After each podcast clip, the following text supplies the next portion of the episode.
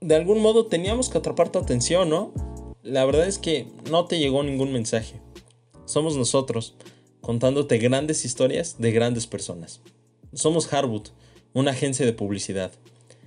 Estamos aquí porque nos apasiona el emprendimiento, el marketing y la creatividad. Así que ya sea que estés lavando los trastes, corriendo, en el tráfico, te estés bañando o haciendo cualquier otra actividad, te agradecemos por estar aquí.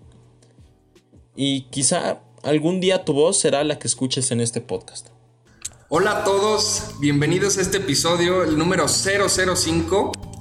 El día de hoy estoy muy muy emocionado porque tengo conmigo a un super invitadazo, consultor empresarial, creador de contenido, emprendedor, empresario y un chingo de lista más que, que sale sobre lo que es este, este, este gran hombre, este gran persona. Él es Víctor Salinas. Vic, hermano, ¿cómo estás? Cuéntame un poquito, Muy bien, gracias por, por invitarme. No, hermano, de qué es un honor que estés aquí. Aquí dándole. Perfecto, Vic, perfecto. Este, cuéntame un poquito de ti, Vic. Eh, ¿Quién es Víctor Salinas? Pues yo básicamente soy un brasileño loco perdido por la Ciudad de México. Ahorita estoy en Costa Rica, pura vida. Eh, yo me dedico a ayudar a empresarios en toda Latinoamérica y por todas las partes del mundo que yo pueda llegar. Entonces yo soy un consultor, tengo una consultoría empresarial, tengo un grupo de restaurantes en la Ciudad de México y también tengo una agencia de marketing. Ah, eh, perfecto, Está presente en Brasil y presente en en México, básicamente. Pero tenemos clientes por todos los lados. ¿Cuánto tiempo, cuánto tiempo llevas en México, Vic? Hoy vengo desde el 2014, o sea, Mi, hermano se casó con una mexicana y hoy él vive en Estados Unidos, pero ahí yo em, empecé a, crear relaciones, pero más presente hace cuatro años. Oh, muy bien, muy bien, muy bien. Eh, Vic, eh, chequé que, que eres creador de contenido. ¿Cómo fue que, decidiste hacerte creador de contenido, ayudar a la gente? ¿Cómo fue que encontraste esa pasión? Fíjate que la pandemia me, obligó un poco más. Quería hacerlo porque como consultor empresarial, pues yo, yo me la paso con dueños de negocios, con CEOs, con empresarios y etcétera. claro pero nunca he sido mucho de esas personas digitales, así como Carlos Muñoz y bla, bla, y etcétera, etcétera. Que está muy padre lo que hacen, ¿no? Sí. Pero la pandemia, básicamente, todos mis clientes, te cuento la historia rápida y la importancia de, de hacer que tu negocio esté digital, presente digital, ¿no?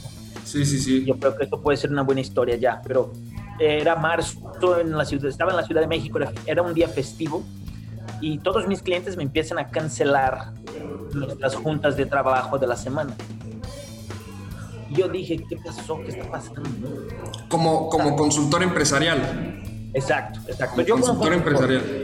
Que era marzo, marzo del 2020, en plena pandemia, cuando iba empezando ya la pandemia, empezaba a ponerse dura, te empezaron a cancelar las empresas. Exactamente. Entonces me desespero un poco, digo, ¿qué fregados voy a hacer, no? O sea, ese es mi negocio que me permite invertir, sobrevivir, etcétera, ¿no? Entonces, bueno, resultado y resumen, eh, empecé a decir, en vez de preocuparme por mí, voy a ayudar a los empresarios y ver qué es lo que ellos necesiten y cómo pueden salir de eso.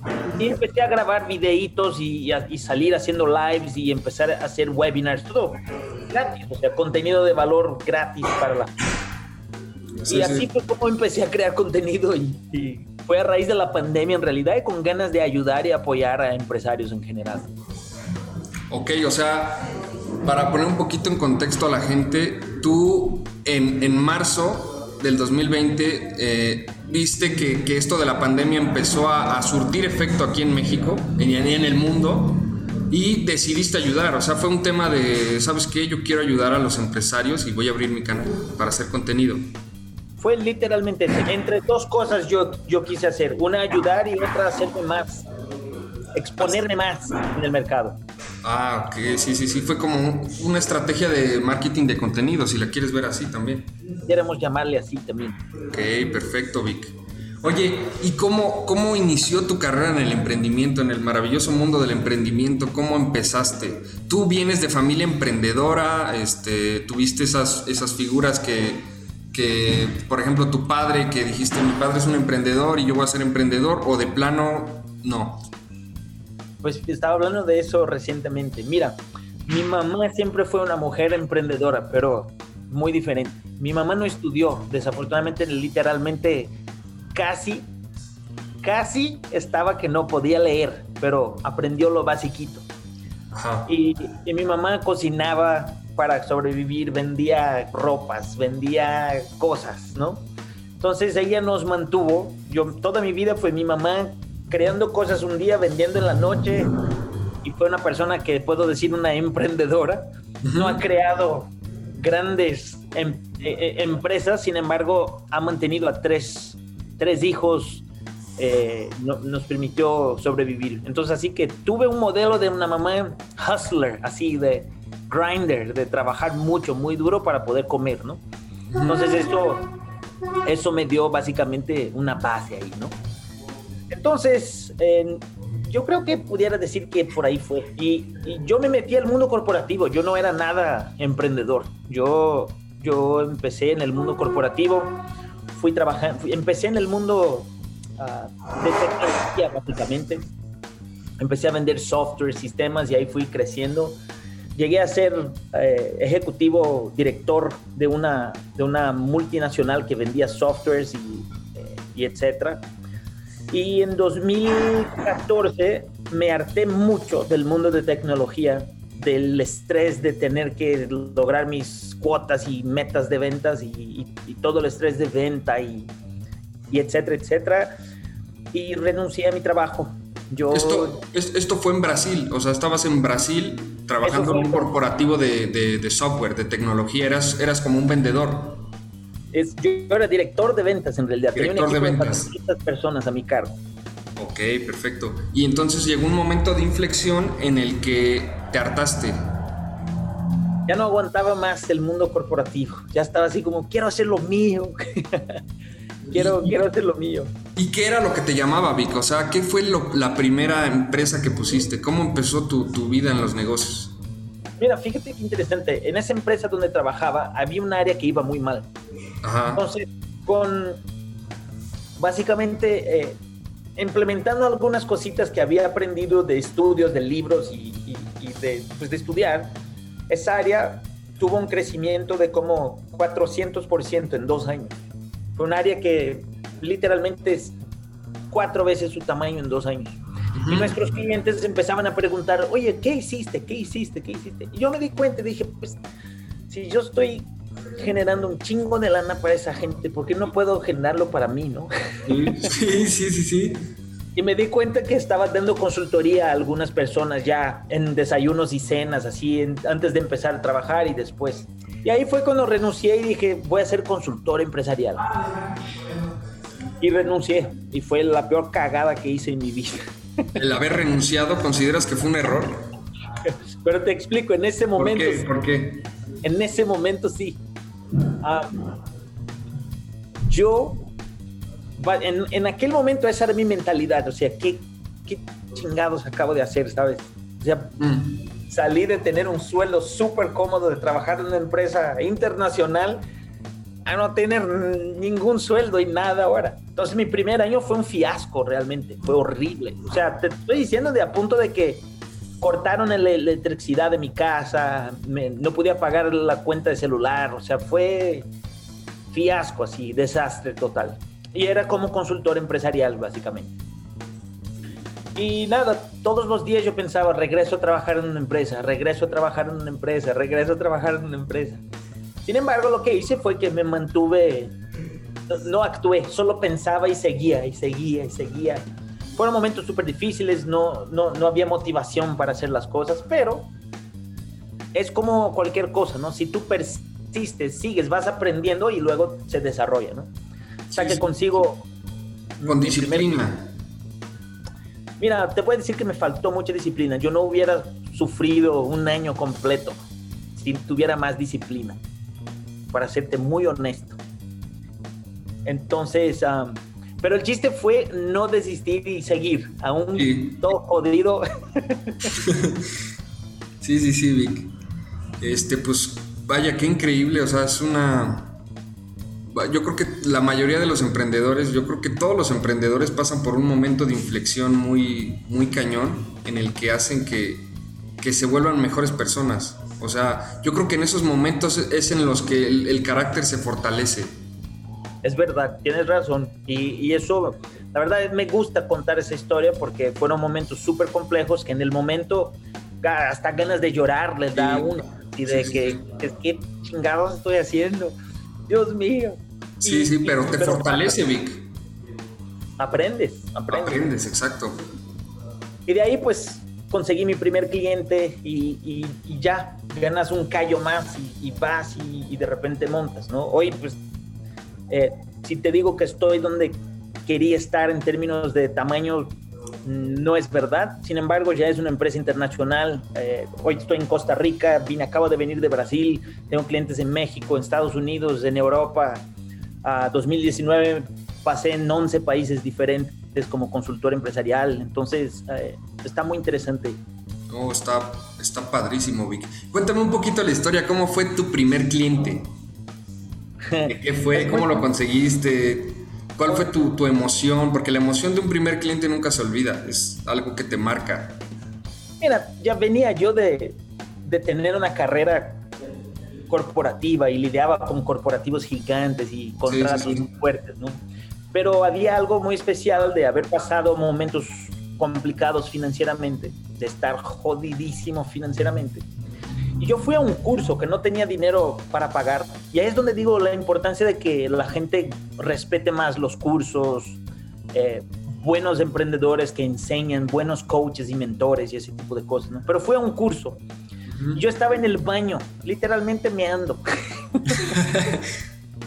y estaba mi hermano que vivía en México, yo estaba en Brasil y estábamos hablando y él me dijo, ¿y cómo te va? Y mi hermano también es un, gran tipo en términos de empresas y, etc.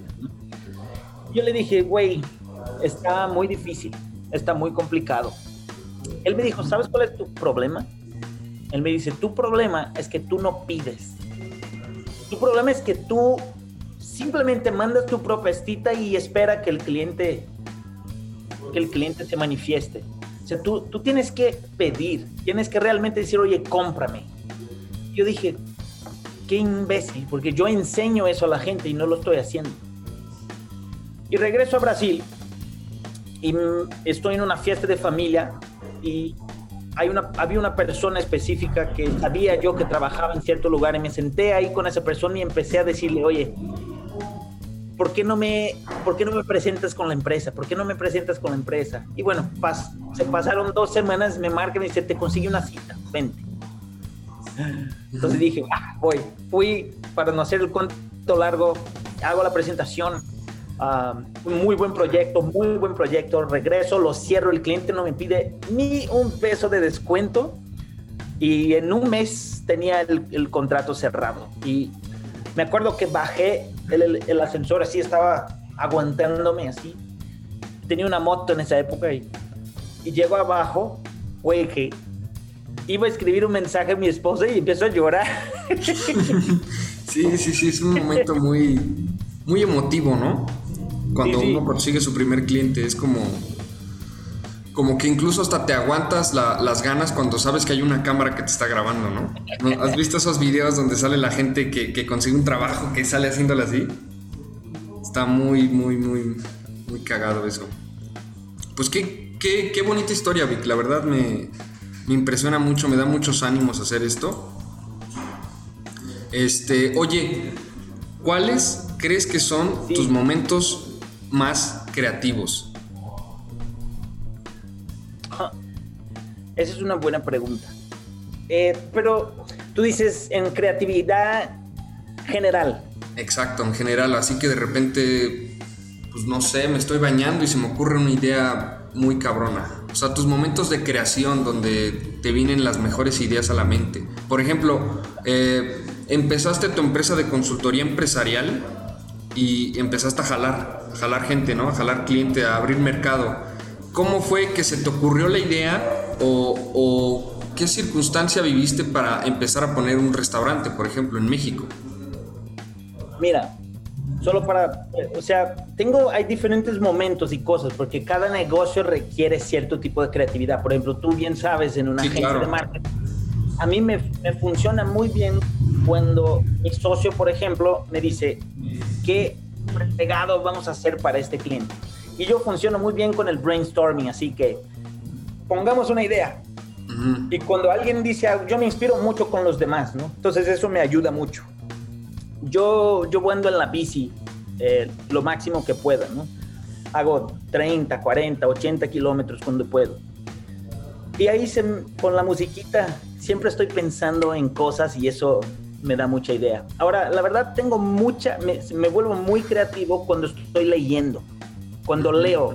Porque yo, a mí no me gusta leer, eh, ¿cómo se llama? Romances, historias. Yo leo libros que me enseñan cómo a ejecutar algo. Sí, Yo- claro. Otros libros, literal, nunca ni los he leído en mi vida.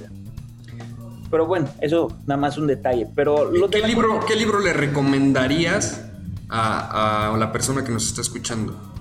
Uy, te tendría que hacer una lista enorme. Un libro que te haya cambiado la vida, Vic.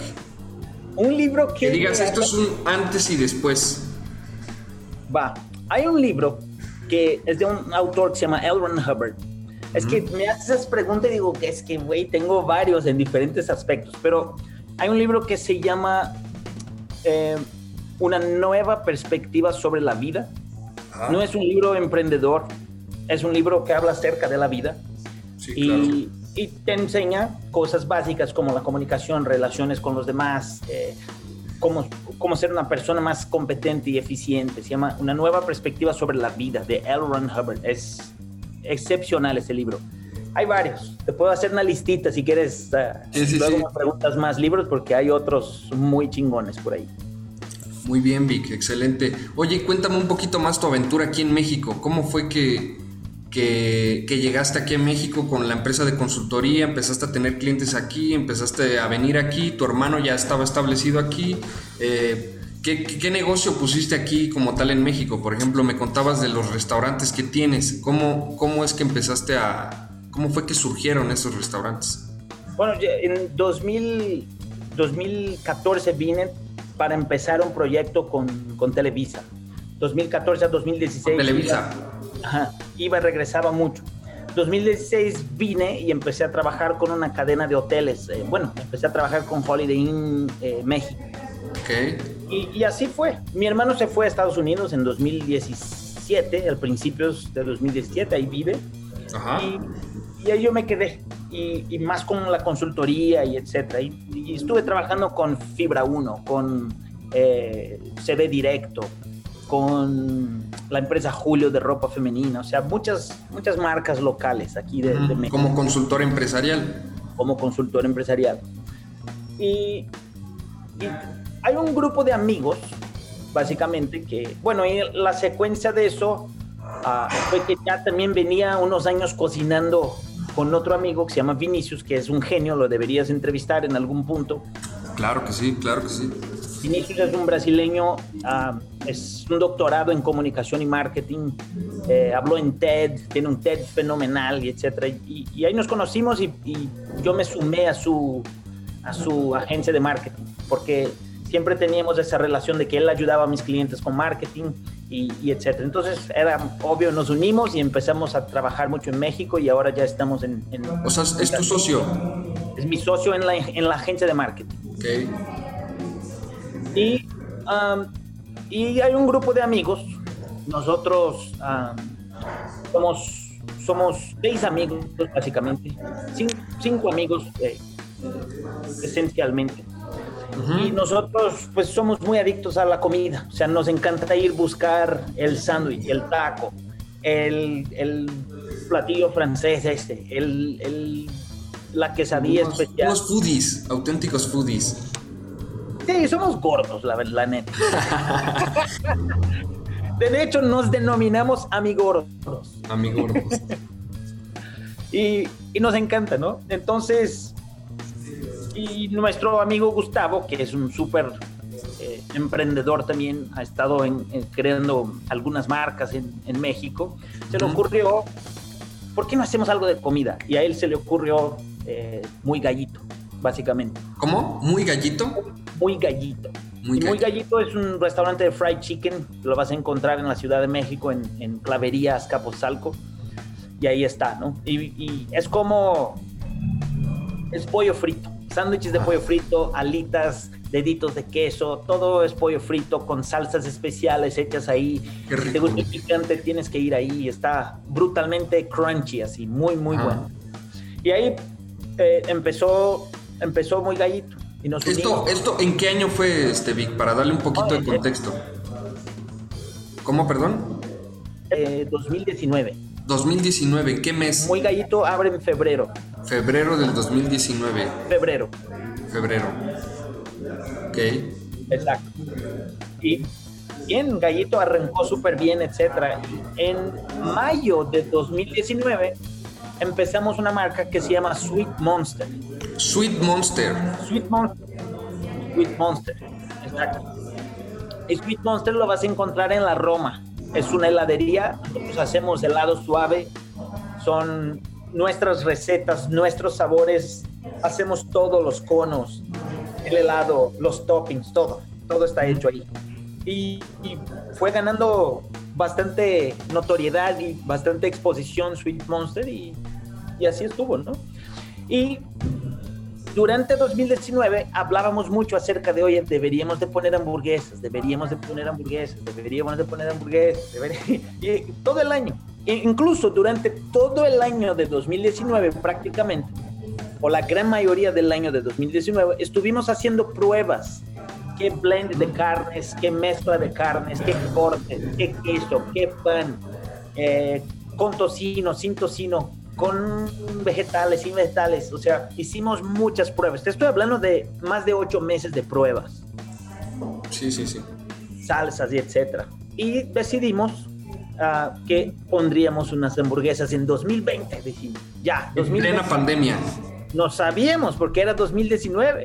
Ah, ok, ok, ok, ok. O sea, dijeron en 2019, dijeron, para 2020 vamos a poner hamburguesas. Chingue su madre. Exactamente. Entonces en marzo abrimos. Va, perfecto, listo, chingón, vamos. Entonces empieza, ya íbamos con el branding, ya íbamos con empaques, ya íbamos con todo lo que... O sea, ya, ya habían encontrado el nombre, ya tenían todo, ya habían encontrado el concepto, todo.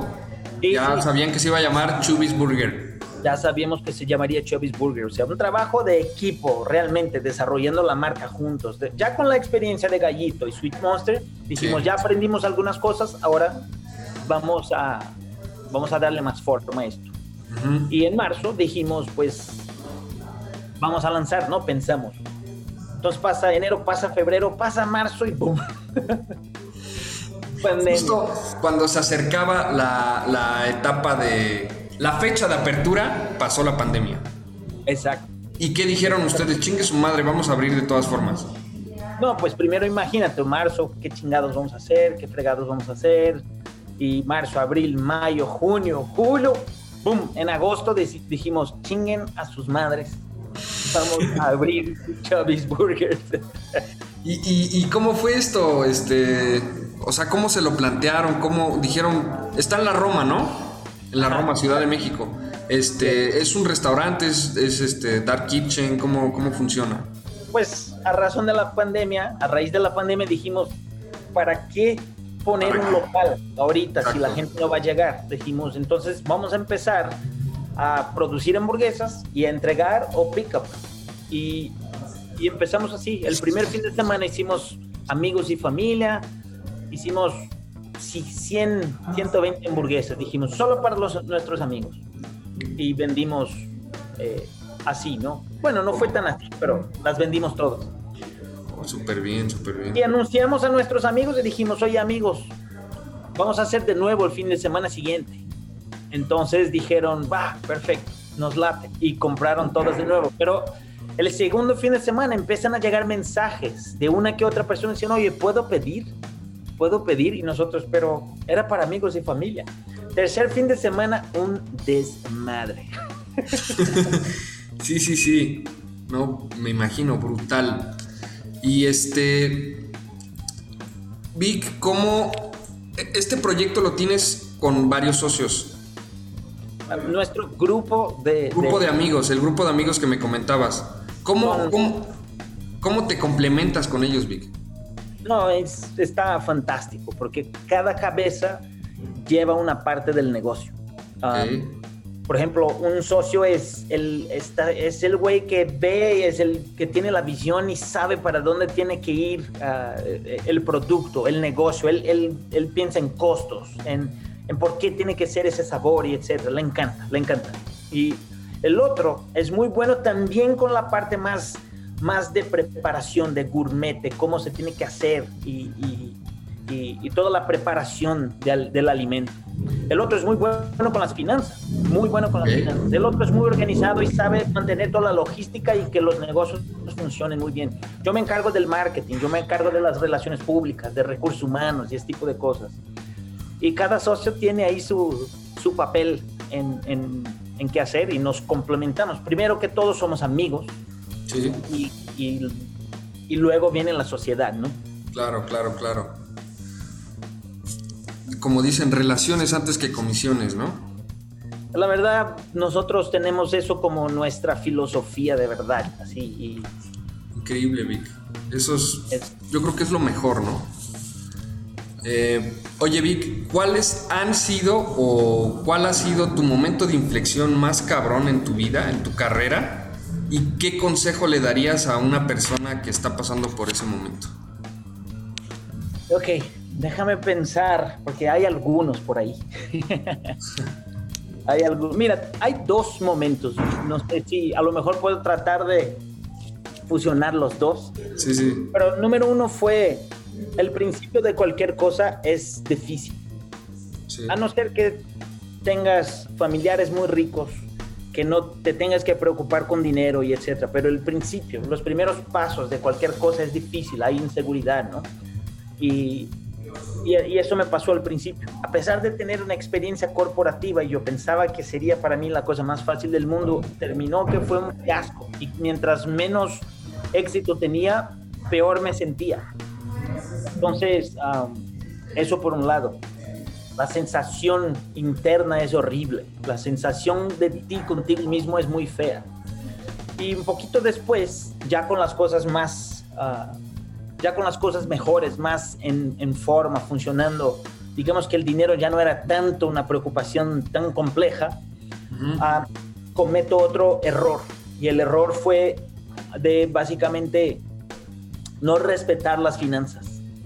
Y, y desafortunadamente estar desrespetando tanto las finanzas a punto de, estar gastando más que ingresa, que uno ingresa. Eh, y eso, en fin, así ha sido eh, por este lado, ¿no? y eso causó muchos problemas, es así un nivel de estrés brutal, donde pensé que todo iba, todo lo que estaba, había construido se iba a la mierda. Entonces, dos cosas pudiera dejar de, de qué aprendí. Número uno es que cuando algo está muy cabrón, por más cliché que suene, lo único que tienes que hacer es aguantarle, aguantarle y simplemente aguantarle. Y si te voy a decir, no, mantente enfocado en la meta, que no mamen, o sea, no. Comer verga, dirían vulgarmente, ¿no? Exactamente. en, ningún, en, ningún, pinche momento estuve yo enfocado en la meta, súper enfocado. No, güey, diario decía, me vale verga, ya me quiero, ya necesito un trabajo, todos los días. Era una pelea horrible. Pero no sé cómo me mantuve, me mantuve, me mantuve y de repente, ¡pah! primer contrato. Sí, sí, sí. Maravilloso. Y número dos es, güey, respeta las finanzas. No importa si tú ganas 50 pesos al mes o si ganas 50 millones de pesos al mes. Respeta tus finanzas, güey, porque es una pendejada gastar más que uno gana. Eso es un desrespeto a las leyes de las finanzas y te va a destrozar la vida. Fíjate, fíjate que eso es este mucho se da mucho en Latinoamérica. Mucho, mucho, sí. Como dicen, ahorita ya cualquier persona es millonaria, ¿no? Ya cualquiera trae un Audi o cualquiera trae un Mercedes y, y, se endeuda muy cabrón para aparentar algo que no es. Exacto. Como dices tú, no respeta las finanzas. No, no, eh, y eso es algo que, que la verdad aprendí por, por idiota y por querer justamente parecer algo y eh, nunca fui de, ah, de muchas cosas, pero de gastar más y no respetar las finanzas y etcétera. Mira, lo que más respeto actualmente es las finanzas. Son como una entidad que yo digo, no es el dinero, es lo que representan las finanzas y sus reglas. Ingresos, administración, egresos, controlar realmente, saber qué sale, saber qué entra. Aunque tú ganes, si consideras poquito, hay que respetarlas.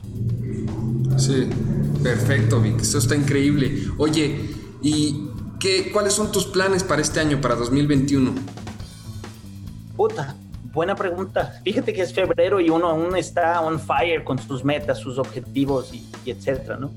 Ah, mira, me, encantó el mundo de, de, poder compartir usando mis redes sociales. No soy de esos que está eh, vendiendo, compra mi curso especial y etcétera. Aunque voy a lanzar un curso ya pronto.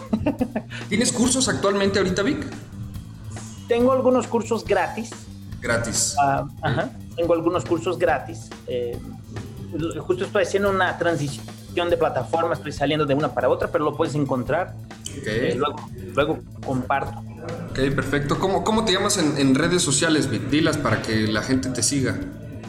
Víctor Canal de YouTube. Salinas, VictorSalinas.co. Ahí me encuentras en todos los lados. VictorSalinas.co o .co. Pero mis planes para este año, la verdad es, es seguir ayudando y aportando lo máximo que yo pueda. Yo tengo la intención y el objetivo de ayudar a Latinoamérica y hacer que Latinoamérica sea más próspera para muchas personas.